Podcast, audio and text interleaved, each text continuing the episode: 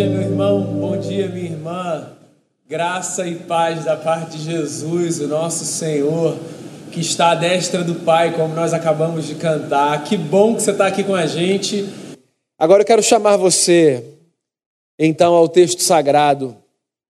Quero ler em Romanos, no capítulo de número 8.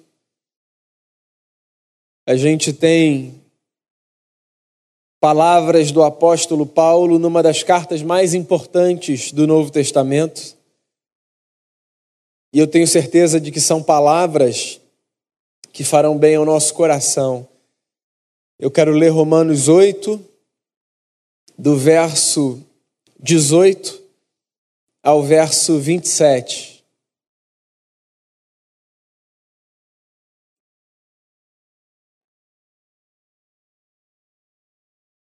O texto diz assim: olha só.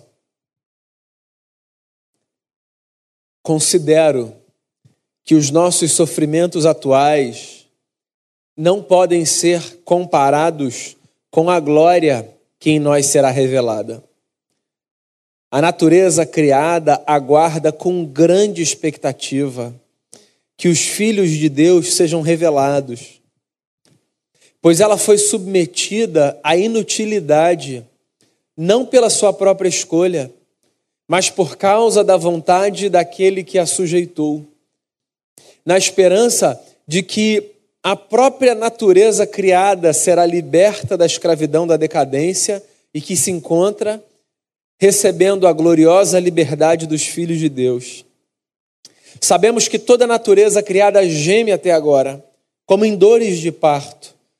E não só isso, mas nós mesmos, que temos os primeiros frutos do Espírito, gememos interiormente, esperando ansiosamente nossa adoção como filhos, a redenção do nosso corpo, pois nessa esperança fomos salvos. Mas esperança que se vê não é esperança quem espera por aquilo que está vendo.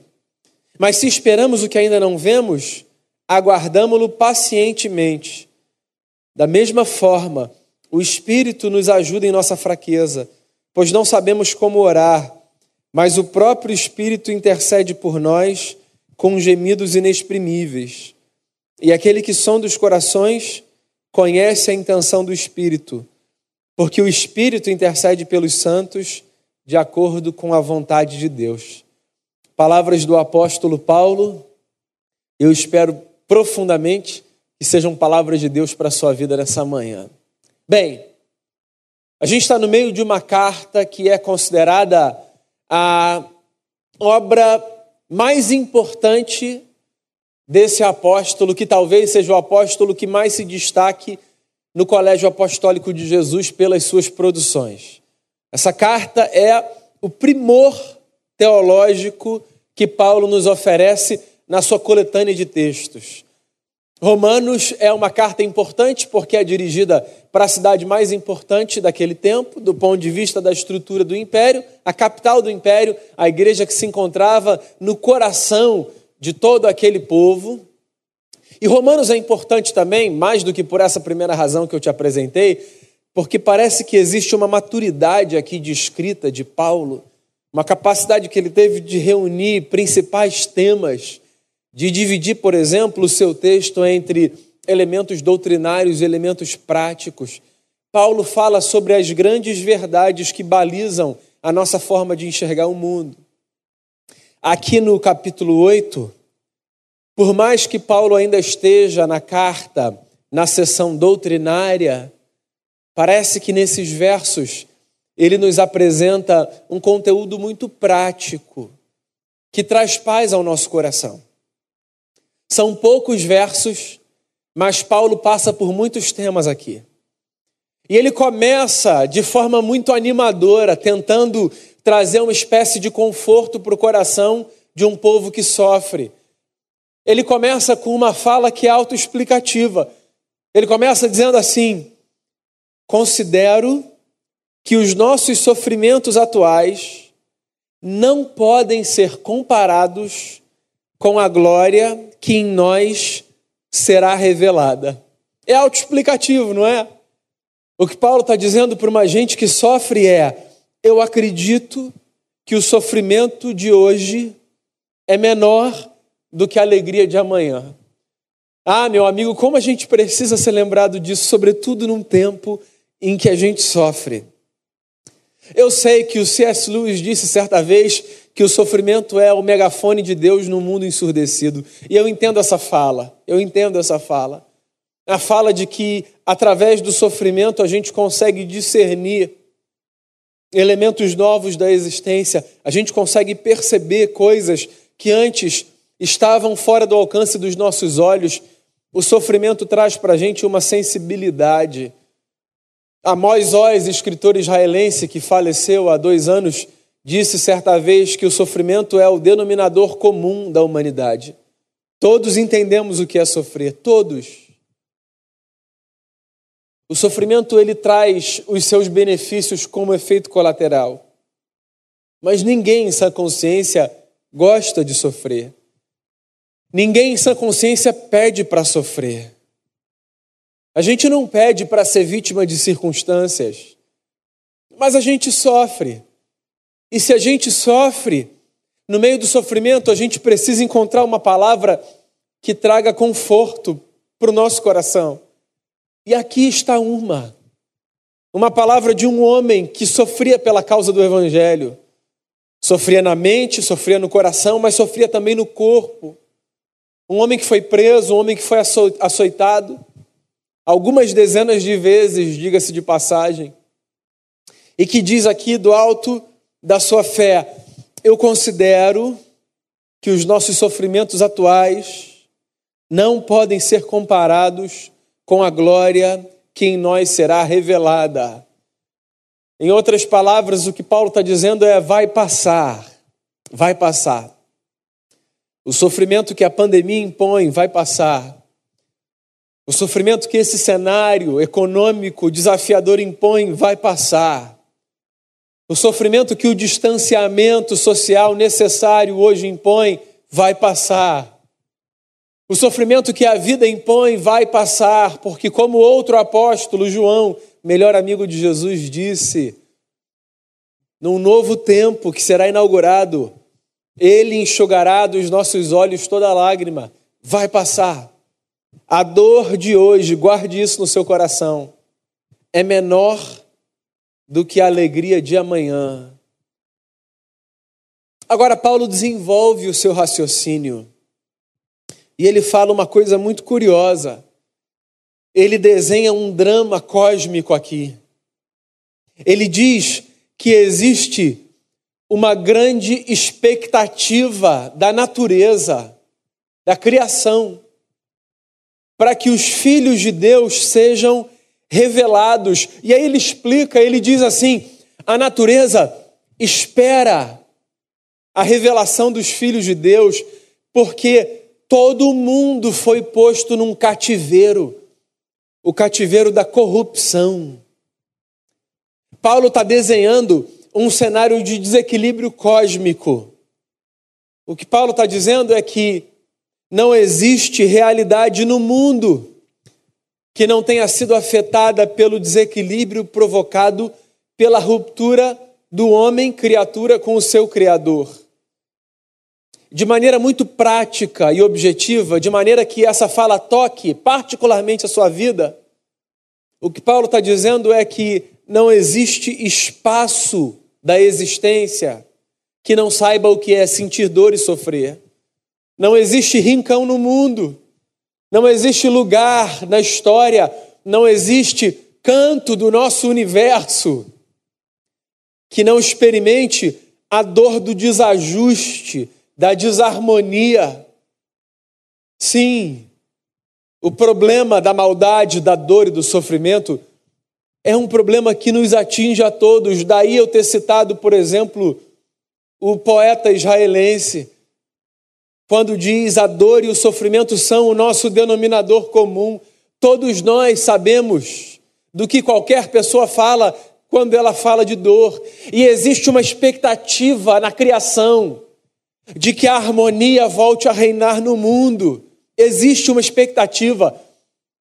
A tradição hebraica, a tradição do Antigo Testamento, chamava essa expectativa de a manifestação do shalom e da justiça de Deus. A manifestação da justiça e da paz. Essas expressões aparecem geralmente associadas nos textos dos profetas. Deus é Deus de justiça e Deus de paz. Sim, um Deus que trabalha de forma justa para que o mundo volte a ser palco da harmonia. É por isso que um profeta, Isaías, de maneira muito poética, diz, por exemplo, que um novo tempo vai chegar. E uma manifestação desse novo tempo será a harmonia entre o filhote do leão e o da áspide. O poeta diz: os nossos filhos brincarão com o filho, com o filhote do lobo.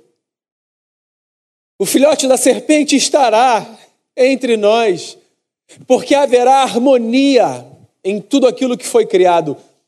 É uma descrição simbólica, poética, que aponta para um fato, o fato de que haverá um tempo em que o mundo estará com as coisas no seu devido lugar. Nós não damos conta de estabelecer esse tempo na sua plenitude. Em outras palavras, a gente não vai conseguir provocar esse cenário por conta própria, o que não significa que a gente não deve lutar todos os dias como se essa possibilidade estivesse no alcance das nossas mãos. É, é por isso que o apóstolo aqui diz: a criação aguarda a revelação dos filhos de Deus. Parece que Paulo está empurrando a gente para esse cenário de nós conseguimos, nós damos conta, não trazer a plenitude do estabelecimento desse novo céu e dessa nova terra. Só o Redentor pode fazer isso. Agora, nós conseguimos, em alguma medida, antecipar esse cenário. Sim, nós conseguimos fazer com que haja paz, com que haja justiça, com que o mundo seja melhor, com que as pessoas vivam de forma mais harmônica, com que a terra não sofra, com que as nossas famílias não sofram. Existe uma expectativa na criação de que as coisas estejam no seu devido lugar. E o que Paulo está dizendo é que quanto mais os filhos de Deus forem revelados, ou seja, quanto mais intensidade houver na postura da minha vida e na postura da sua vida enquanto filhos e filhas de Deus, menor será a dor da criação na expectativa da redenção e da libertação do cativeiro da corrupção. Num português muito claro, o que a Bíblia está dizendo é que cenários de injustiça, de violência, de guerra, de opressão doem no coração de qualquer pessoa que não morreu existencialmente. Você não precisa ser uma pessoa religiosa para experimentar a dor e o sofrimento que vem sobre nós quando nós percebemos que no mundo as coisas estão fora do seu lugar é por isso que nós sonhamos com um outro mundo. É por isso que nós trabalhamos por um outro mundo. É por isso que nós desejamos um outro mundo. Na última quinta-feira, na nossa palavra pastoral, eu li as palavras de Jesus no Sermão da Montanha. Quando, depois de descrever as bem-aventuranças, olhou para aquela multidão misturada aos seus discípulos, para toda aquela gente que tinha interesse na sua fala, e disse assim: Vocês são a luz desse mundo. Vocês. E eu disse a você na quinta-feira: essa fala de Jesus é uma fala de empoderamento num mundo no qual as pessoas olhavam para Roma e diziam: lá está a luz do mundo.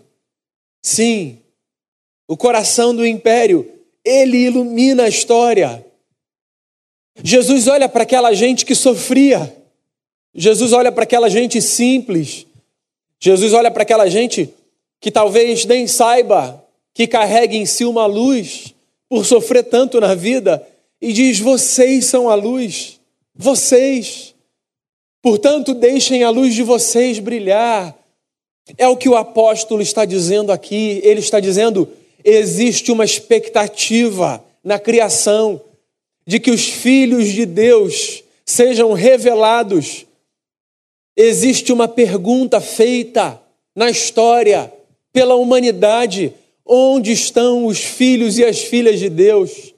Onde estão os homens e as mulheres que se apresentarão no chão doído dessa história, dizendo: aqui estamos nós, representando o Altíssimo, não para vaticinar desgraça, morte, não para perpetuar o caos. Aqui estamos nós, enquanto filhos e filhas de Deus, para pacificar corações. Aqui estamos nós para abençoar relacionamentos. Aqui estamos nós para proclamar paz, justiça, bondade, graça e misericórdia. Aqui estamos nós. A pergunta que o apóstolo faz é: onde estão aqueles e aquelas que sonharão a possibilidade de construírem um mundo melhor a partir das mãos limitadas, sujas e falhas que temos? Onde estão? Onde estamos? É disso que Paulo está falando existe uma expectativa. E ele avança na dramatização desse cenário. Ele diz: não apenas existe uma expectativa na criação, existe uma dor, existe um gemido que todos sentimos. O gemido de alguém que está na iminência de dar à luz um novo mundo. Eu não sei você, meu irmão, eu não sei você, minha irmã, mas eu não me dou por satisfeito com o mundo que hoje nós temos e que em alguma medida hoje nós construímos.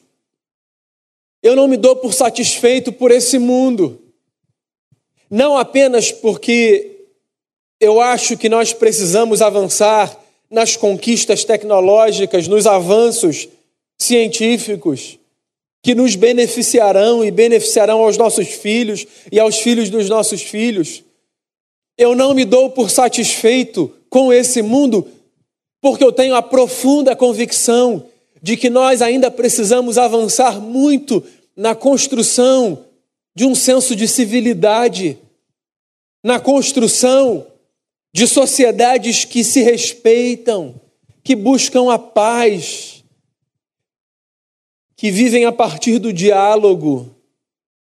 Eu não me dou por satisfeito porque eu não acredito, eu não acredito, irmãos e irmãs, que o, de, o que de melhor nós tenhamos a oferecer para o mundo seja a consolidação do fanatismo enquanto um padrão normal de vida.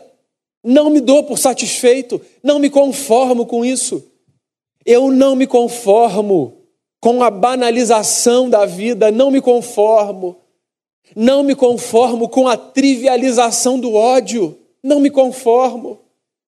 Não me conformo com a falta de vergonha, a falta de pudor dos fanáticos, de todas as ordens, de qualquer natureza. Não, esse não é o melhor mundo que nós temos para viver, esse não é o melhor mundo que nós temos para oferecer. Nós não podemos nos dar por satisfeitos num mundo em que as pessoas que carregam dentro de si um racismo e veem nele uma virtude, acham que está tudo bem serem assim. Esse não é o melhor mundo que nós temos. Não é o que de melhor nós temos a oferecer para os nossos filhos. Um mundo em que pessoas são mortas pela cor da sua pele, um mundo em que pessoas são mortas pelo CEP da sua residência. Um mundo em que religiões brigam com religiões na disputa da narrativa da verdade, lançando as outras para a margem, para o inferno, para a desgraça, fomentando uma cultura de violência como se ela fosse tolerável. Esse mundo não é o melhor mundo que a gente tem para oferecer. Não se a gente segue a Jesus. Não se a gente acredita em Jesus. O que Paulo está dizendo é que existe uma expectativa por um novo mundo. E que mundo é esse? Que mundo é esse com o qual você sonha? Que mundo é esse que você deseja? Que mundo é esse? E quando você se ajoelha em oração diante de Deus, você constrói no seu imaginário. Essa semana eu conversava com um amigo, pastor também, e ele me dizia assim: num cenário de ódio, a gente precisa orar mais. E aí ele explicava a sua fala. Ele dizia assim: é porque eu não estou falando do ódio externo, eu estou falando do ódio interno que a gente carrega no coração. Sim, o ódio é um afeto que todos conhecemos. E num mundo de banalização do ódio, é muito natural que a gente alimente o ódio. E é por isso que a gente precisa orar mais, porque quando a gente ora, a gente desconstrói o ambiente para que o ódio ganhe força dentro da gente. Porque não é possível, dizia ele, que um coração rendido a Deus em oração tenha em si, intencionalmente, espaço e vontade de odiar. Sim, a oração. A oração é uma arma que desconstrói a força do ódio dentro de nós. Porque quando eu falo de um mundo odioso, eu não falo apenas do que nos cerca, eu falo do que nos habita.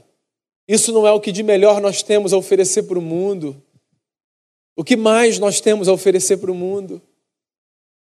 Eu não me conformo, irmãos e irmãs, com um mundo no qual nós temos de lutar para que as pessoas que são acometidas pela desgraça de um vírus que invade a nossa história não tenham direito a tratamento por conta de um problema antigo, vil e maligno, demoníaco chamado corrupção, porque dinheiro que devia ir para compra de aparelhos é desviado nas prefeituras, nos governos estaduais. Esse mundo não é o melhor mundo que a gente tem para oferecer. E a pergunta que a gente precisa responder é: que mundo é esse que a gente deseja trazer para a história? Por qual mundo você ora? Por qual mundo você se empenha contribuindo com o que você puder para que ele saia, para que ele seja construído, para que ele venha para a existência? Paulo está dizendo é: nós queremos dar à luz um novo mundo. E nós sentimos dores de parto por esse novo mundo. E aí você diz assim, aí no seu lugar: Ah, mas você, Daniel, é um sonhador. Você não sabe como as coisas funcionam.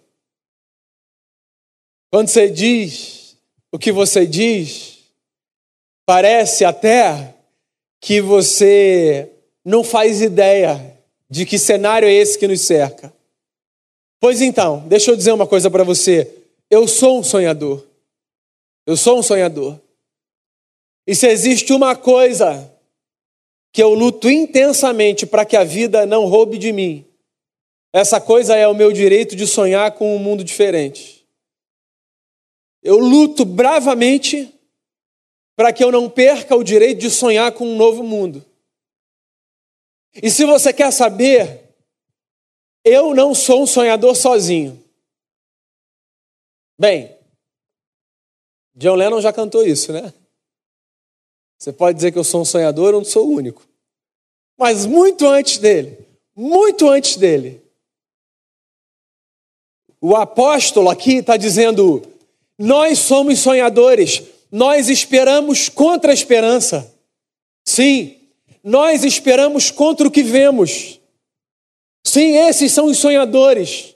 Os sonhadores não são os bons sonhadores não são apenas os que desejam porque veem possibilidades. Os bons sonhadores são os que desejam porque esperam contra a esperança, porque acreditam na possibilidade de mudança. Porque, meu amigo, você sabe de uma coisa: se Deus mudou um coração como o meu, e se Deus mudou um coração como o seu, nos convertendo a Cristo Jesus e nos convertendo a uma nova vida, então Deus pode fazer emergir a partir da nossa história um novo mundo.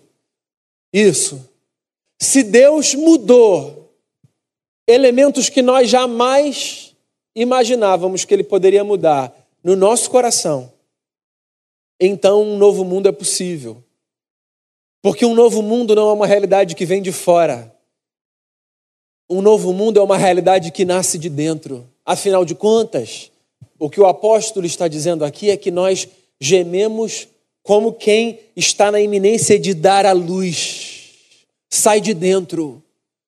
O mundo que eu desejo, eu desejo não apenas projetando expectativas nos governantes, nas instituições, nas repartições públicas, nas iniciativas privadas, nas organizações religiosas, no terceiro setor, no meu vizinho, em quem está do lado de lá. O mundo com o qual eu sonho, o mundo com o qual eu me empenho para fazer nascer, é um mundo que vem daqui, que vem de dentro. E é por isso que eu queria convidar você para ser um sonhador e uma sonhadora comigo.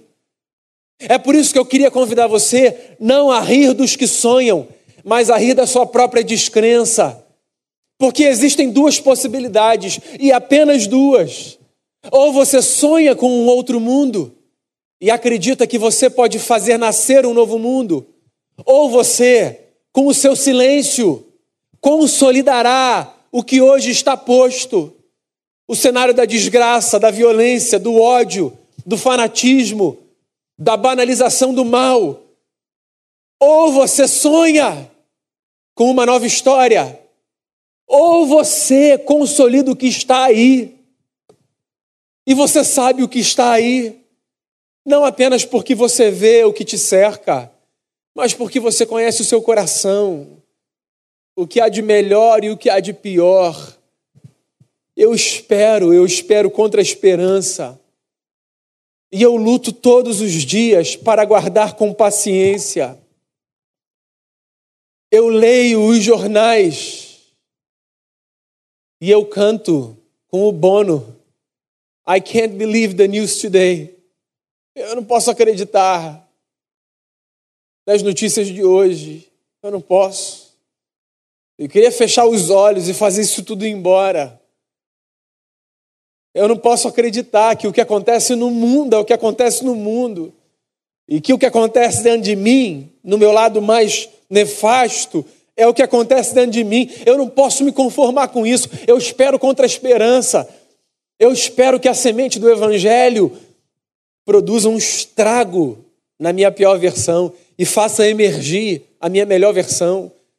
Eu espero que os meus atos de bondade tenham impacto sobre aqueles que vivem perto de mim e que o impacto e o contágio da bondade, da graça, do sonho e da utopia, que o impacto e o contágio sejam maiores do que o impacto e o contágio de qualquer vírus que a história já conheceu. Eu, eu espero por isso, eu sonho com isso. Eu espero contra a esperança. E eu aguardo com paciência. Eu aguardo. Eu não me rendo. Eu não me rendo a um mundo que banaliza a maldade. E eu quero chamar você a não se render comigo a um mundo que banaliza a maldade. Eu quero chamar você a não se render a um mundo que trivializa a vida. Eu quero chamar você a não se conformar com isso e dizer a você que você não apenas pode, mas deve sonhar com uma nova história. É disso que o apóstolo está falando. Talvez você diga-se para mim, tá, eu já consigo, eu já consigo até imaginar esse novo mundo que antes eu não conseguia. Mas você sabe, eu não sei nem como orar por ele. Eu não sei nem o que dizer. Pois então, deixa eu falar uma coisa para você.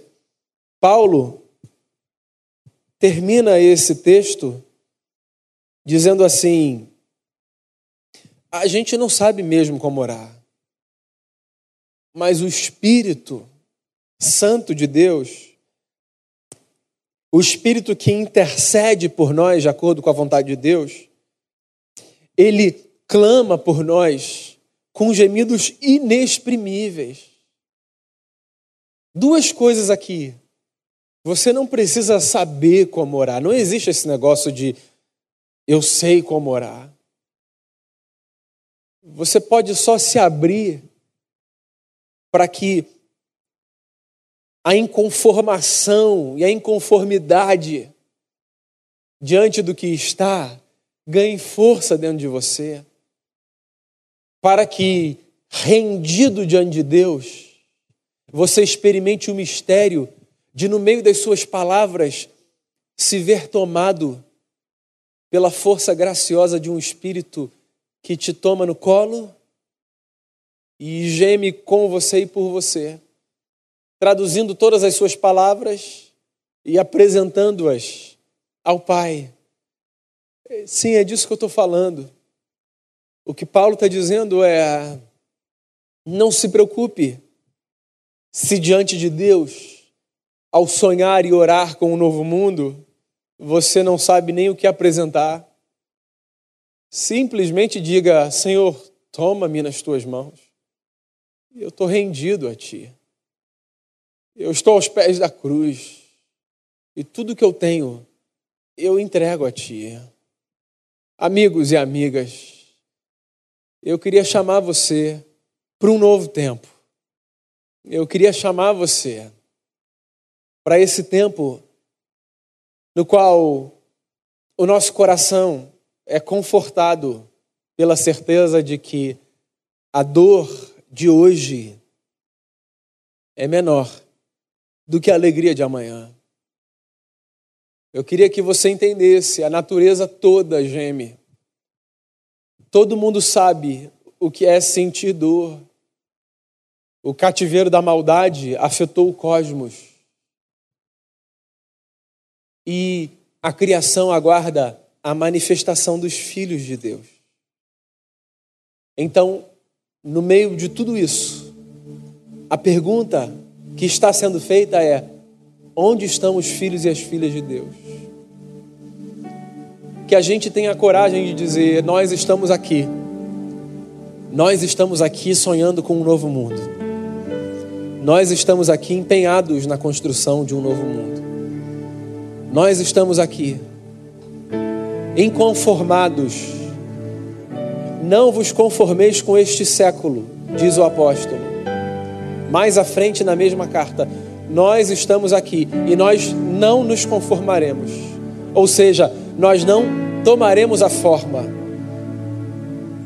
Não se conformar não significa apenas expressar a sua indignação.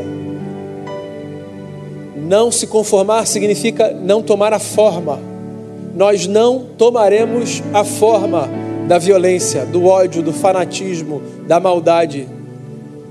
Nós tomaremos a forma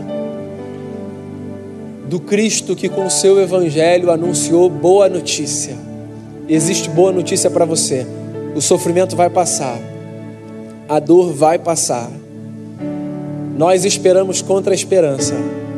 Você pode não conseguir ver no seu entorno, mas nós esperamos contra a esperança. E se você está sem paciência nesse momento, porque as suas forças já se foram, eu queria dizer a você: eu quero orar por você para que você renove a sua paciência e a sua força, porque um novo mundo vai nascer e não virá de fora, porque foi Jesus quem disse: não digam olhando para aqui ou para lá, onde está o reino de Deus, de onde virá. O reino de Deus está dentro de vocês. O novo mundo está dentro de nós, dentro de nós. O novo mundo começa com uma nova versão minha e sua, melhor do que a que existia ontem. Só existe uma forma disso acontecer. Só existe uma forma. Nós nos rendermos a Cristo Jesus. Então cante essa oração. Toma-me, rendido estou. Depois eu vou orar com você. Pelo que, que a gente vai orar? Pelo que, que a gente vai orar nessa hora? Quando você cantou aí agora, que você está rendido aos pés dele, E quando você cantou isso, lembrando que você está rendido para fazer nascer um novo mundo, o que, que você tem para oferecer para esse novo mundo? Melhor do que o que hoje a gente tem. Porque eu queria chamar você a oração para isso. Eu queria orar com você. E eu queria que você dissesse aí na sua casa o que você tem para oferecer para esse novo mundo.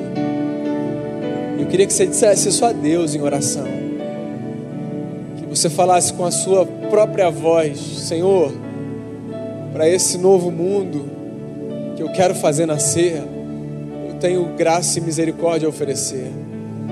Tenho perdão a oferecer para esse novo mundo, para esse novo mundo no meu relacionamento, no meu casamento, na minha relação com os meus filhos, com os meus pais, para esse novo mundo, na forma como eu trabalho.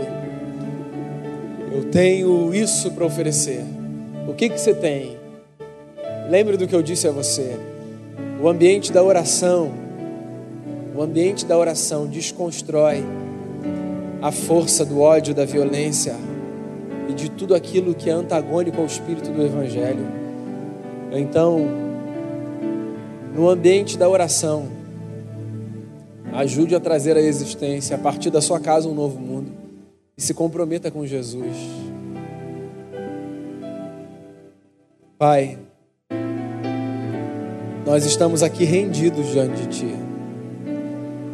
A gente cantou isso. Esse tempo é um tempo de sofrimento com contornos desconhecidos para a gente. É, sofrimentos de tipos diferentes. Mas todos sabemos o que é sofrer, todos sabemos. Nós sabemos o sofrimento de hoje ele não tem o tamanho da alegria de amanhã, ele é menor. A alegria de amanhã, Senhor, nós sabemos disso, será maior. E nós nos fiamos nessa palavra para dizermos ao Senhor que nós continuaremos a caminhar porque nós sabemos que no fim o bem vence o mal. Nós sabemos. Nós sabemos que toda dor é por enquanto mas nós queremos não apenas esperar contra a esperança, nós queremos ser agentes de transformação, nós queremos responder a essa convocação. Onde estão os filhos e as filhas de Deus? Aqui estamos nós, e nós queremos ser parte de um povo que contribui para que um novo mundo seja formado. Nós sonhamos, e nós sonhamos em oração e se nós estamos confusos na oração, ajude-nos. Espírito Santo de Deus, ore por nós, interceda por nós, com gemidos profundos da alma, interceda por nós e nos traga conforto e paz. Encha de força, de fé e renove o ânimo do meu irmão e da minha irmã que em casa se encontram fracos, sem fé e desanimados. Transforme ambientes de angústia em ambientes de paz.